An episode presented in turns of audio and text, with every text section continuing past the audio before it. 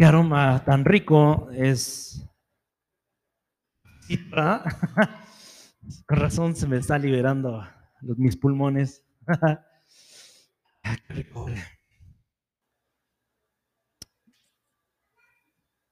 Dejemos que el Espíritu Santo el día de hoy hable a tu vida, hable a mi vida, hable a nuestra iglesia y sobre todo hable a, nuestra, a nuestro ministerio, hable a nuestro espíritu. El día de hoy veremos un tema eh, muy breve acerca de lo que es la intercesión. Pero sobre todo quiero enfocarlo en el intercesor. ¿Qué quiere decir? O sea, el sujeto. No me refiero a la oración, me refiero al ser intercesor. Todos nosotros en algún momento lo hemos hecho de una manera a la mejor, no por instinto, no, no por, este, por, por voluntad, sino por instinto, siempre hay una razón a la cual intercedemos por algo, siempre. Incluso yo creo que usted y yo nos ha tocado interceder, hablando fuera de la, Biblia, nos ha tocado interceder por gente que pues tenemos que dar la cara por ellos. Eh, y eso llega a pasar mucho cuando hay una responsabilidad o cuando hay alguien a la cual pues tú sabes que si falló haciendo un trabajo dentro de, valga la redundancia, de, la empresa o del trabajo, y sabemos que esa persona si la reportan o la cachan o incluso saben lo que, a lo mejor con una manera de incidente, una manera a lo mejor de, de que no se dio cuenta, sabemos que a veces tenemos que abogar por esas personas porque decimos, si sabe el patrón, lo más seguro es que lo van a correr. Y a veces tenemos que en vez de ser alguien que cubra eh, este, alguna falla o algún error, pues nos convertimos en intercesores, donde incluso le decimos, yo lo hice, o a lo mejor, bueno, yo también estaba ahí presente. En algún momento u otro, hermanos, siempre hemos sido intercesores. Lamentablemente hemos sido intercesores más por algunos motivos malos que por motivos buenos. Y vamos a ver todas estas características que tiene. Voy a, ver, voy a hablar tres características que tiene que tener un intercesor. Usted y yo tenemos que interceder, tenemos que ser intercesores.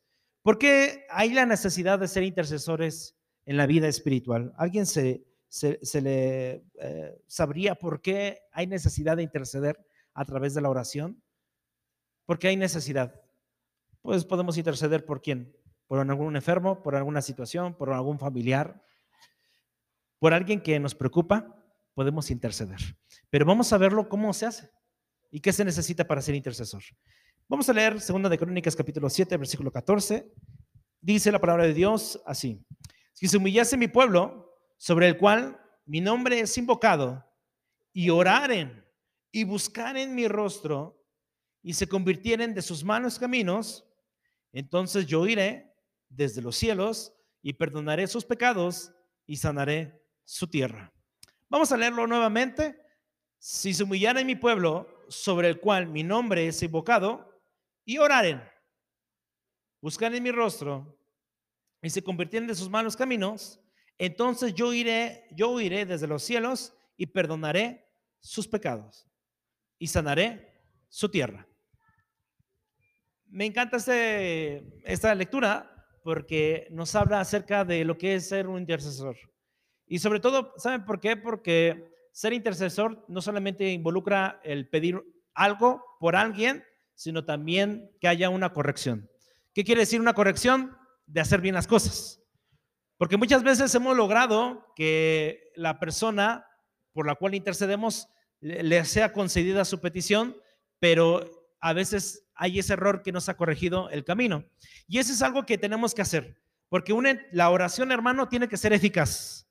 La oración que hacemos en la iglesia tiene que ser eficaz, tiene que ser certera, tiene que causar una reacción en nuestra vida.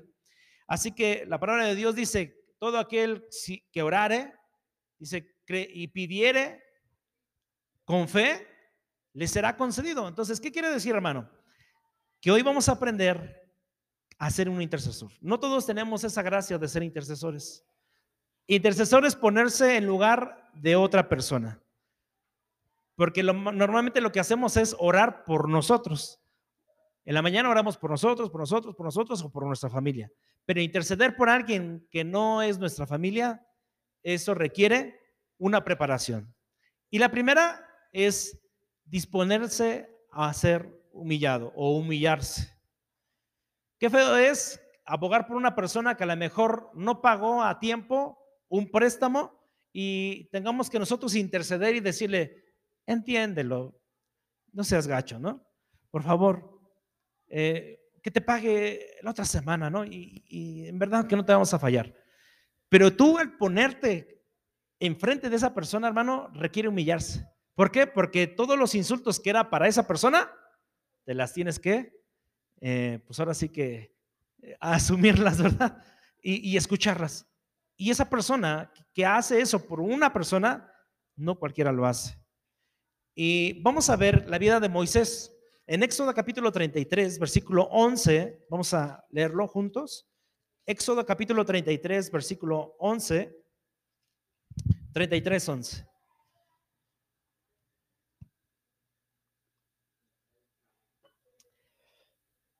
Vamos a ver qué se requiere para ser intercesor. Moisés es el primer hombre que aparece prácticamente con toda la estructura de ser un intercesor.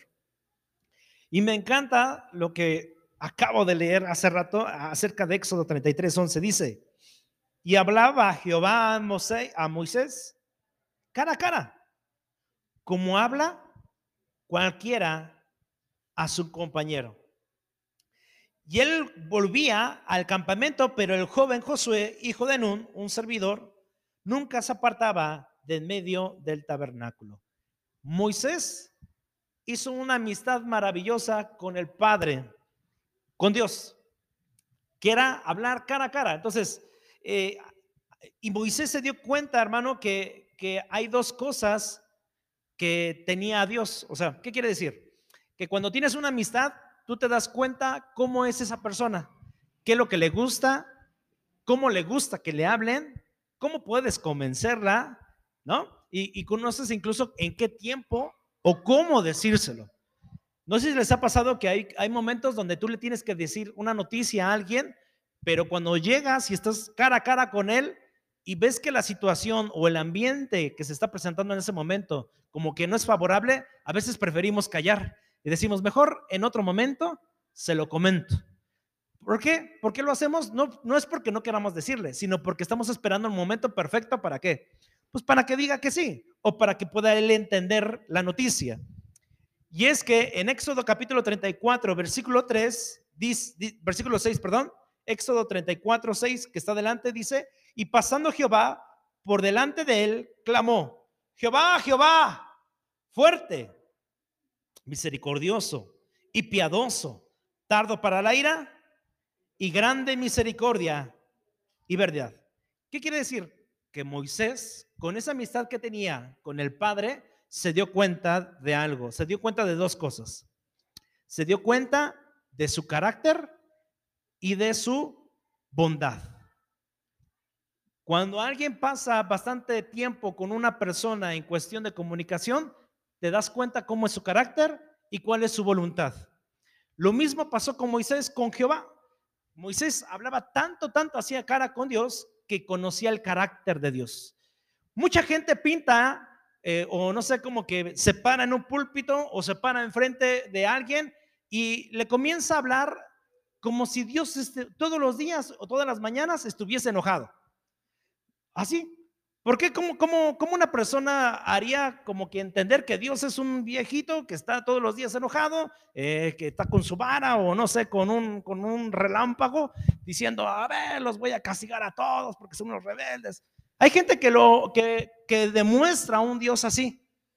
O sea, tantito abre la Biblia, hermano, te vas a ir, quién sabe qué. te comienza así como que a espantar y dices, ay, Dios está enojado conmigo, ¿no? Entonces, pero Moisés no mostraba ese carácter de Dios. Mostraba a un Dios que misericordioso, tardo para la ira y grande en misericordia. ¿Cómo Moisés sabía ese carácter del Padre?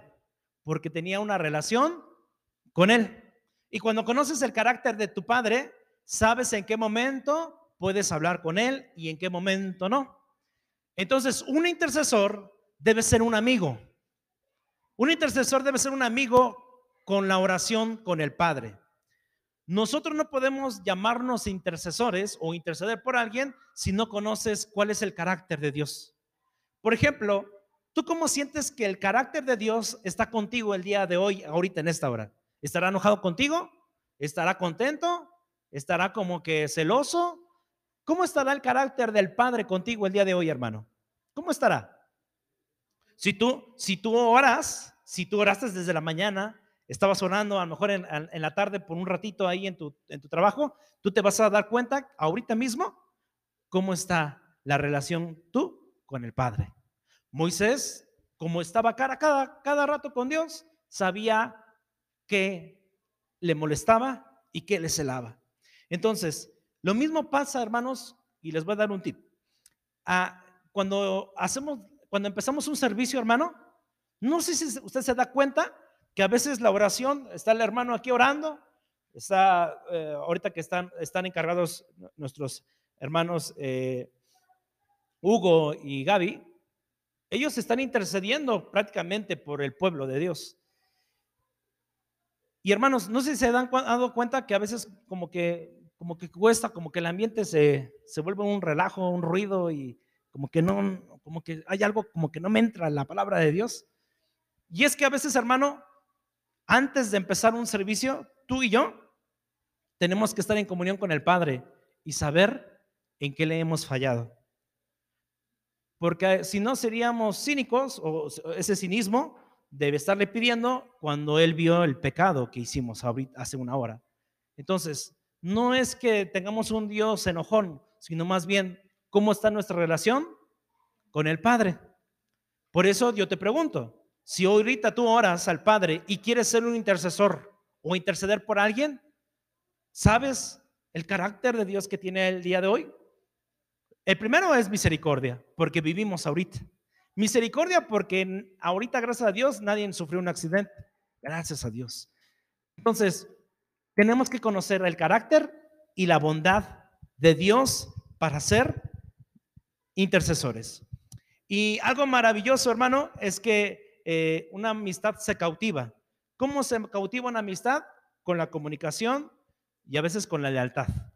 La pregunta es, ¿en la tierra tenemos alguna amistad? ¿Y cómo se construyó esa amistad? ¿O cómo se está construyendo? A veces nos hemos equivocado, a veces no hemos dicho cosas, pero no porque no querramos ocultarle algo a nuestro amigo, sino porque sabemos que no es el momento. Entonces, lo mismo pasa con un intercesor. Entonces, el punto número uno, un intercesor debe ser amigo de quién? Pues de Dios. Tiene que conocerlo, tiene que conocerlo. Tiene que conocerlo. Ahora, el otro está y lo dice claramente David. David, ¿recuerdan quién era David? Alguien que era conforme al corazón de quién? De Jehová. Y fíjese que lo más maravilloso, que si usted la, la primera de Samuel, segunda de Samuel, toda la vida de, de David, se da cuenta que él tenía una característica. Él era un adorador y era un buen guerrero. ¿Qué quiere decir eso? Que David se la pasaba mucho tiempo dedicándose a componer alabanzas para Dios. Los salmos también contiene cánticos de David. Me imagino que David en sus tiempos libres comenzaba a escribir letras para su Dios. Y es que saben que uno de los secretos de David para prepararse para la guerra es que escribía cantos, o sea, adoraba a Dios. Y tanto era su composición, hermano, que su adoración incluso hacía que los demonios huyesen que la ira se fuera de Saúl. Y algo que me encanta, hermano, es que David nos enseña también a ser un intercesor, pero a través de la adoración y a través de la guerra. Cuando usted y yo oramos, existe una guerra, pero no podemos vencer una guerra si no sabemos adorar. De hecho, David, para poder, antes de enfrentarse a Goliat, ¿contra quién se enfrentó David? ¿Contra quién peleaba antes David antes de tener el suceso con Goliat? ¿Con quién peleaba? Con el oso, con el león, con animales salvajes, a la cual era, él estaba dispuesto a que a pelear con tal de salvar a sus ovejas. Entonces, vemos aquí que las vencer a un Goliat requiere ser un adorador. ¿Qué quiere decir esto, hermano? Y, y, lo hago público. La iglesia tiene que ser un adorador que componga cánticos al Señor. A través de la adoración, ¿podemos interceder? Claro que sí. ¿Usted quiere vencer una, una guerra? Adore. Aprenda a adorar delante de su presencia para poder vencer una guerra. ¿Por qué? Porque dentro de la presencia de Dios encontramos esa fuerza. David lo encontraba ahí. Y miren, ahora vamos a pasar a otro ejemplo que es Daniel. Vamos al, al libro de Daniel capítulo 10. Vamos a Daniel capítulo 10, por favor. Adelante, adelante. Daniel capítulo 10. Versículo 18 y 19. Daniel capítulo 10, versículos 18 y 19. 10, 18 y 19 dice, y aquel que tenía semejanza de hombre me tocó otra vez y me fortaleció. Y me dijo, muy amado, no temas, la paz sea contigo. Esfuérzate y aliéntate. Mientras él hablaba, recobré las fuerzas y dije, hablé, mi, hable mi Señor porque me ha fortalecido. ¿Qué era lo que tenía Daniel que, que, podía, que podía mover sus planes incluso de Dios? ¿Qué es lo que tenía Daniel? Bueno, pues si hacemos un recuento, ¿quién era Daniel de pequeño? ¿A dónde estaba? ¿Dónde creció? ¿Dónde estudió? ¿Recuerdan? Que Daniel, junto con otros este, hombres, que era Daniel. ¿Quién, ¿Quién más?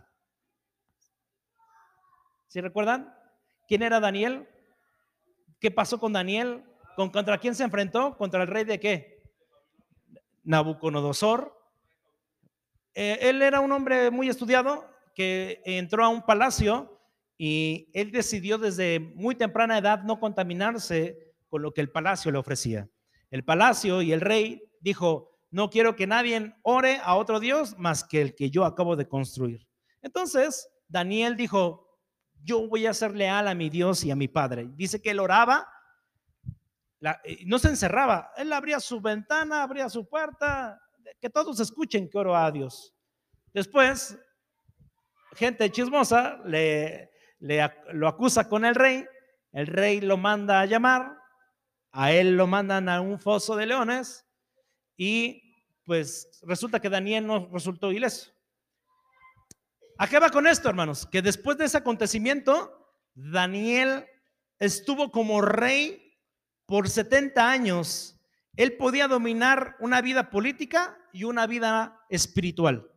¿Qué quiere decir esto? Que Daniel pudo vencer, incluso pudo tener autoridad no solamente sobre la vida en el mundo espiritual, sino también en la vida política. Daniel estuvo en un puesto grande que casi prácticamente tenía autoridad sobre todo eh, el reino que estaba con asamblea junto con su reinado. Entonces, y es que su secreto, hermano, es que él podía atar espíritus de mal porque los espíritus de mal no lo pudieron dominar. ¿Qué quiere decir esto? Que cuando Daniel se abstuvo de, y enfrentó al, Dios de Babilonia y como no tuvo victoria ese, eh, podría decirse, ese Dios, y Daniel venció a través de la oración. Entonces, Daniel nos enseña que como intercesores no podemos nosotros pelear o atar al enemigo si el enemigo nos ata a nosotros. No se puede. Se reiría, yo creo que el enemigo diciendo, tú estás acá sacando demonios, pero tú no puedes, eh, tú todavía sigues atado a esta área, a esta adicción, sigues atado haciendo esta, a lo mejor este, esto que no le agrada a Dios. El enemigo te conoce muy bien, eh, hermano, te conoce muy bien. y sabe qué áreas todavía te ata. Entonces, para vencer una pelea espiritual, primero tenemos que tener libertad. O sea, ¿qué quiere decir? Que debemos nosotros atar al enemigo y no estar atados a él. ¿Y cuántas veces y cuántos aún nos ata muchas cosas el enemigo el día de hoy? Nos ata a lo mejor con un afán, nos ata a lo mejor con algún resentimiento, pero no podemos, hermanos, ser intercesores. No podemos atar espíritus y liberar y querer casi prácticamente que sucedan cosas espirituales de guerra si, si el enemigo todavía nos ata. Todavía estamos atados del pie. A lo mejor de las manos estamos bien, podemos hablar, podemos, podemos caminar incluso, pero a lo mejor todavía hay una atadura que el enemigo aún tiene sobre nosotros. Entonces, ser intercesor, hermanos, tiene que ser uno adorador. Tiene que uno aprender a humillarse. Tiene que aprender a uno también a saber atar espíritus. ¿Qué quiere decir? Tengo que aprender primero a liberarme yo mismo primero para poder liberar a otros. Entonces, necesitamos sí o sí, hermanos, meternos más en comunión con el Padre y saber qué es lo que quiere hoy Dios de nosotros. ¿Qué, quiera, qué querrá Dios hoy de la iglesia Garín? ¿Qué querrá Dios? ¿Qué querrá Dios de tu vida? ¿Qué querrá el día de hoy Dios de tu familia? ¿Qué te estará pidiendo? Recuerdan que Abraham escuchó la voz de Dios que le dijo, quiero que me des, que me ofrezcas a quién? A tu hijo. Y le dijo, sí, subieron al monte, obedeció hasta que Dios le dijo, abstente, no, no le hagas daño a, a ese niño. Entonces, ¿qué quiere decir, hermano? Que Abraham tenía una comunión como un amigo con Dios, sabía qué es lo que quería. A lo mejor Dios te está diciendo, oye, Ricardo, yo quiero que me des hoy eso que tanto no te cuesta soltar. Dame hoy tu trabajo. Dame hoy a tus hijos. Dame hoy, no sé qué Dios te pida, hermano. Pero si tú no conoces esa intimidad con el Padre, jamás sabrás qué es lo que Dios quiere para contigo. Entonces tenemos que aprender a ser humildes, a tratar de escuchar lo que Dios quiere, porque siempre nuestra oración es, Señor, dame, Señor, te pido, Señor, por favor, por favor, te pido. Pero nunca le hemos dicho, Señor, ¿qué quieres que haga el día de hoy, Señor? ¿Qué me estás pidiendo el día de hoy? ¿Qué ofrenda quieres que te entregue hoy? Y no me refiero monetaria, me refiero de nuestro corazón. Entonces el día de hoy vamos a liberarnos y vamos a vencer al enemigo como lo hizo Daniel. Vamos a, aunque nos avienten al foso de los leones, Dios estará con nosotros. Él mudará, él, cerrará el hocico del león. No te consumirá porque tienes la confianza en que Dios te ha escuchado. Vamos a en esta hora ponernos de pie y vamos a orar a Dios. Padre, te pido en esta hora que a través del Espíritu Santo y del Señor Jesucristo, que nos diga, Señor, qué quieres de esta iglesia, Padre. Padre, todos los tiempos, Señor, me he pasado pidiendo que tú respaldes, que tú vayas al frente, pero quizás, Señor, en tanta petición no he sabido a pedirte a ti qué es lo que tú quieres que yo haga. Te pido perdón, Padre, porque siempre acostumbro a pedir, pero en esta hora quiero escucharte. Quiero escucharte que tú nos digas qué quieres que te ofrezcamos el día de en esta noche. El Señor quiere el día de hoy algo en tu vida, hermano. Deja que el Espíritu Santo toque tu corazón, también toque tus oídos y tu ser, para que sepas qué es lo que hay que hacer. No es que Dios no escuche tu petición, no es que eres la oveja negra, sino es que Dios te está pidiendo algo antes de dártelo antes de darte una respuesta, antes de darte una respuesta a tus preguntas. Así como lo decía en la oración. Job también hacía muchas preguntas a Dios, pero él tuvo que aprender a escuchar a Dios y no cuestionarlo. Perdónanos, Padre, porque en todas las cosas como intercesores, Señor, hemos fallado, no hemos sido eficaces, no hemos sido adoradores, no hemos, Señor, vencido incluso ninguna guerra. Tú la has vencido. No somos nada sin ti, Padre. Te damos gracias, Señor, porque el día de hoy nos has abierto los ojos para poder corregir nuestro camino para ser un buen intercesor. Te agradezco, Padre, porque en esta iglesia has puesto, Señor, atalayas, has puesto gente que pueda dedicarse a ser intercesor para cada uno de nosotros. Y te agradezco por la vida de todos los hermanos, Señor, que han dispuesto su vida para hacer atalayas. Te damos gracias, Señor Jesucristo. Escuchamos tu voz.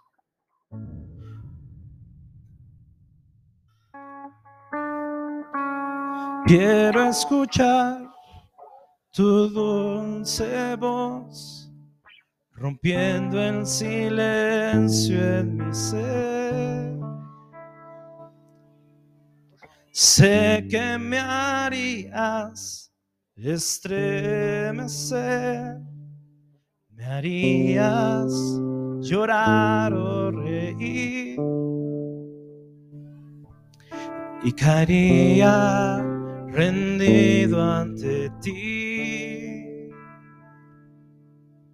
y no podría estar ante ti y escuchándote hablar sin llorar como un niño y pasaría el tiempo así sin querer nada más nada más que escuchar